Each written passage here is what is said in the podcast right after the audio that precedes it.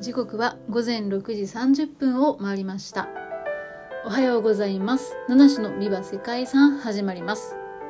この配信は毎日一つの世界遺産とその世界遺産からイメージする世界遺産言葉を私七種が勝手に紹介しております。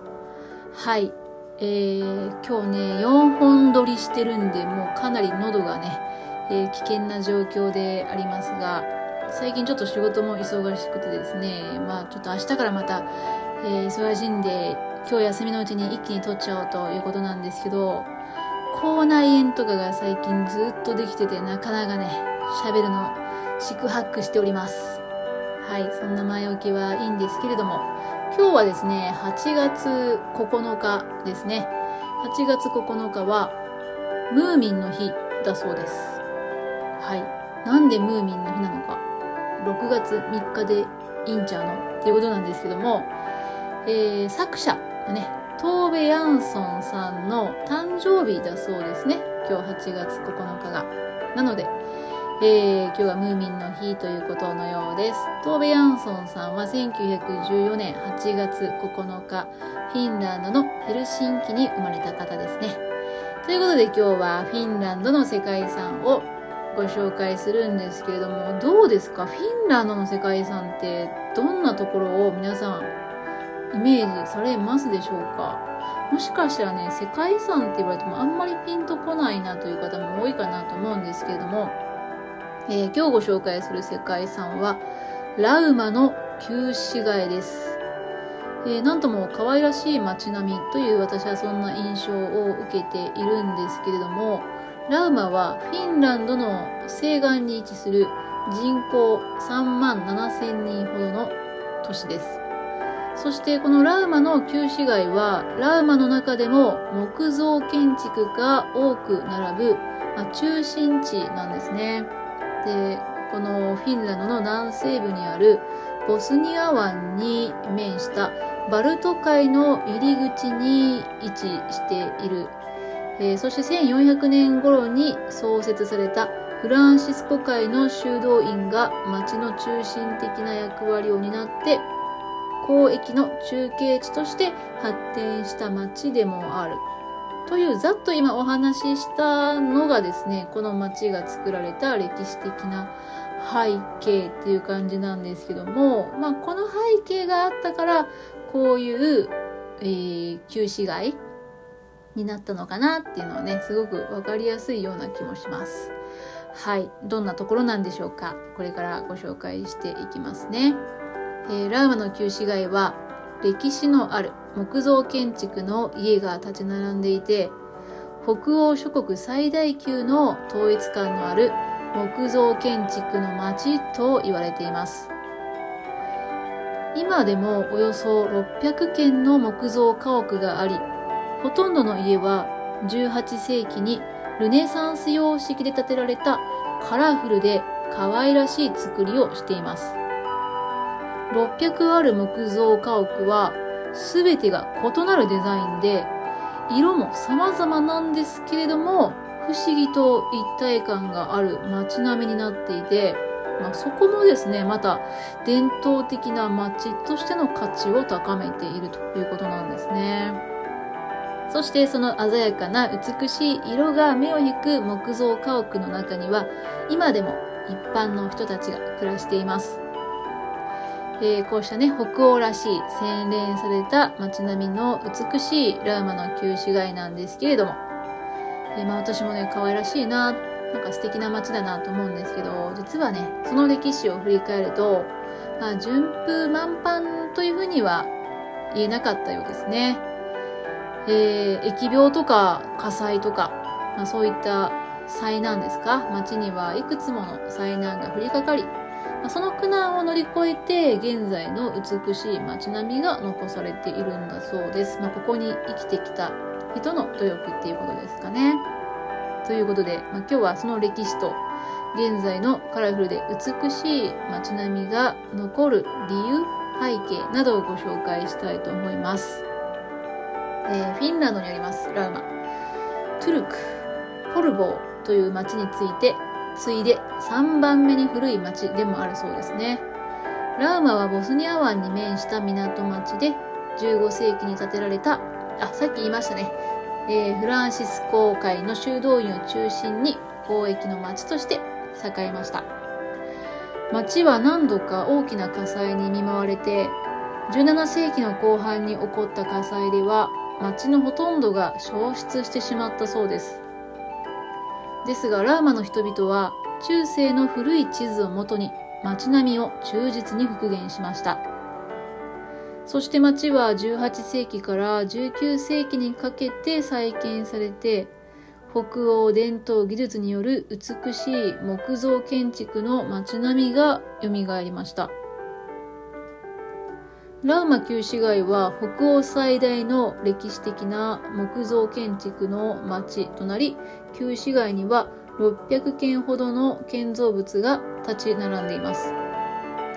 ほとんどの家屋は私有物で、現在も地元の人たちが暮らしている家もあります。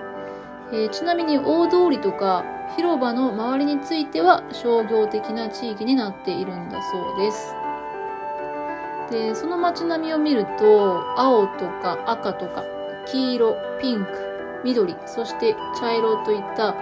様々な色の建物が並んでいるんですけれども、ここまでですね、まあ統一感がなく、いろんな色の家が多くなったのには理由があるそうですね。えー、当時、家というのは自分で建てるものだったそうですね。だから各家庭がそれぞれで木材を組み合わせて建築したそうなんですね。うん。まあ、自らの手で建てるっていうそこまで大げさなものじゃないんですけれども、まあ、あんまりこう統一感ができないような状況にあったっていうことですかね。色合いが様々でカラフルなのは、ラウマが貿易と漁業の港町であったっていうのがゆえんみたいですね。え、長期の航海を終えて、え、から、ま、海にから帰ってくるわけなんですけれども、その家族が自分の家を見つけやすいようにっていうことで、え、鮮やかな色彩にしているそうです。だから、もう疲れて帰ってきてね、家の場所どこかなっていう時に見つけやすいっていうことみたいです。なので、家ごとに色が違っていたということなんですけれども、なるほどね。はい、まあそんな背景があるわけなんですけれども、えー、ちょっと一回ね、えー、止めてまた収録し直しているんですけれども、まあ、そういったね、理由でカラフルな街並みになったよということで、非常に見どころも多い場所ではあるんですね。そして、このラーマの旧市街の中で、えー、ひときわ目を引く建物、先ほどもちらっと出てきましたけども、聖十字架教会です。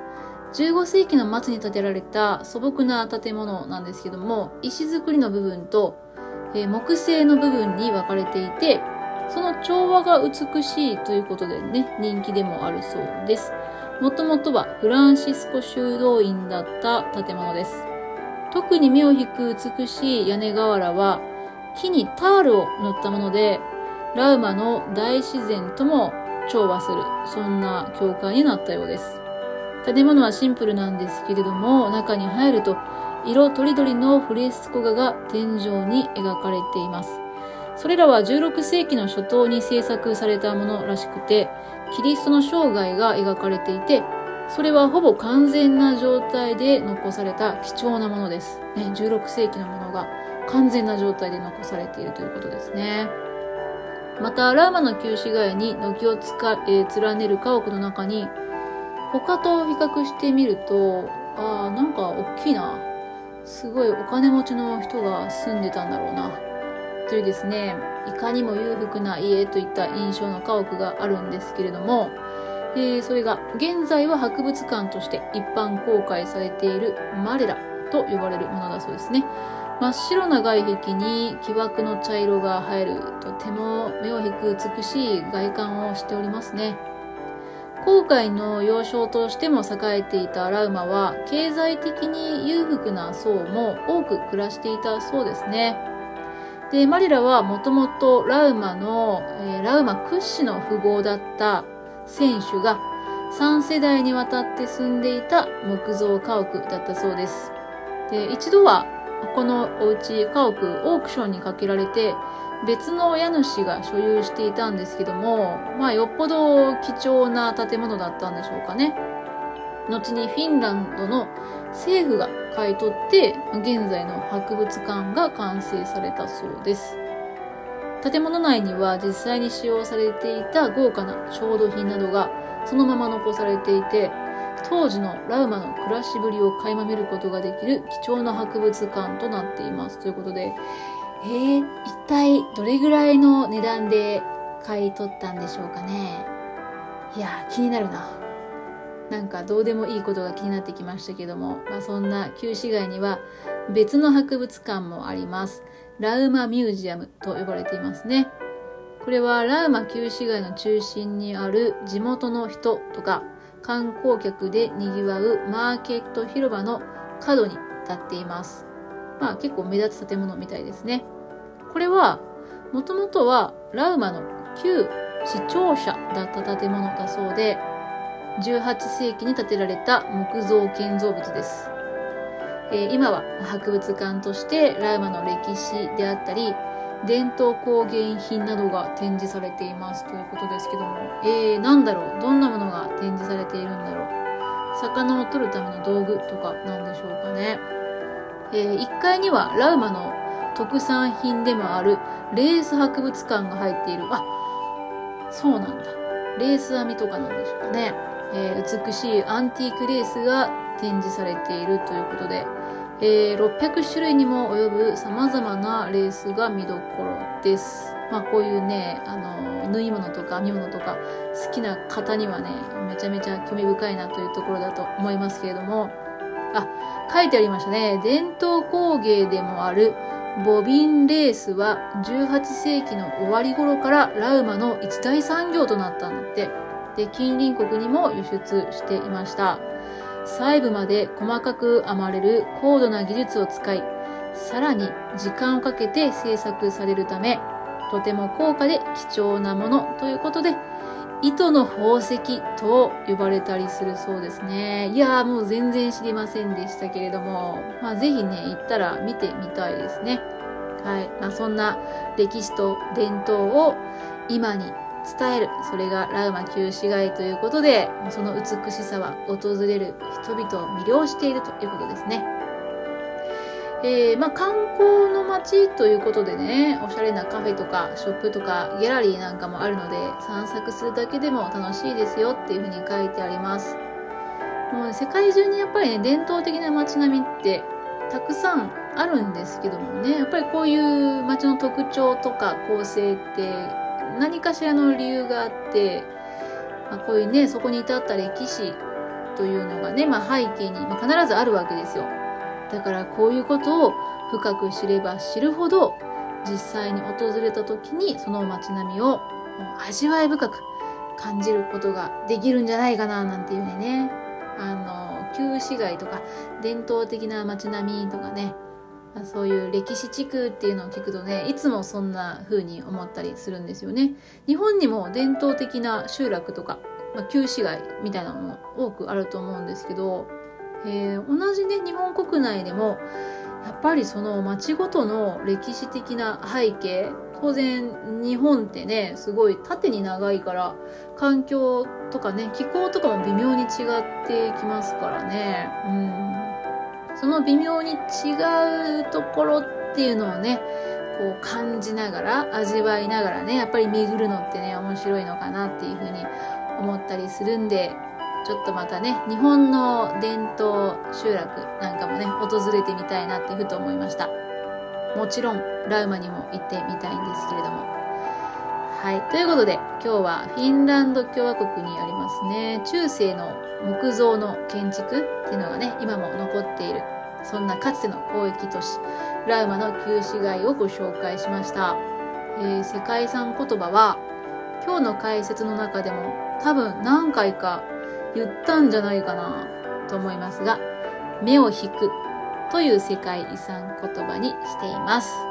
はい。ということで最後までお聴きいただきましてありがとうございます。皆様本日も素敵な一日をお過ごしくださいね。ナナシでした。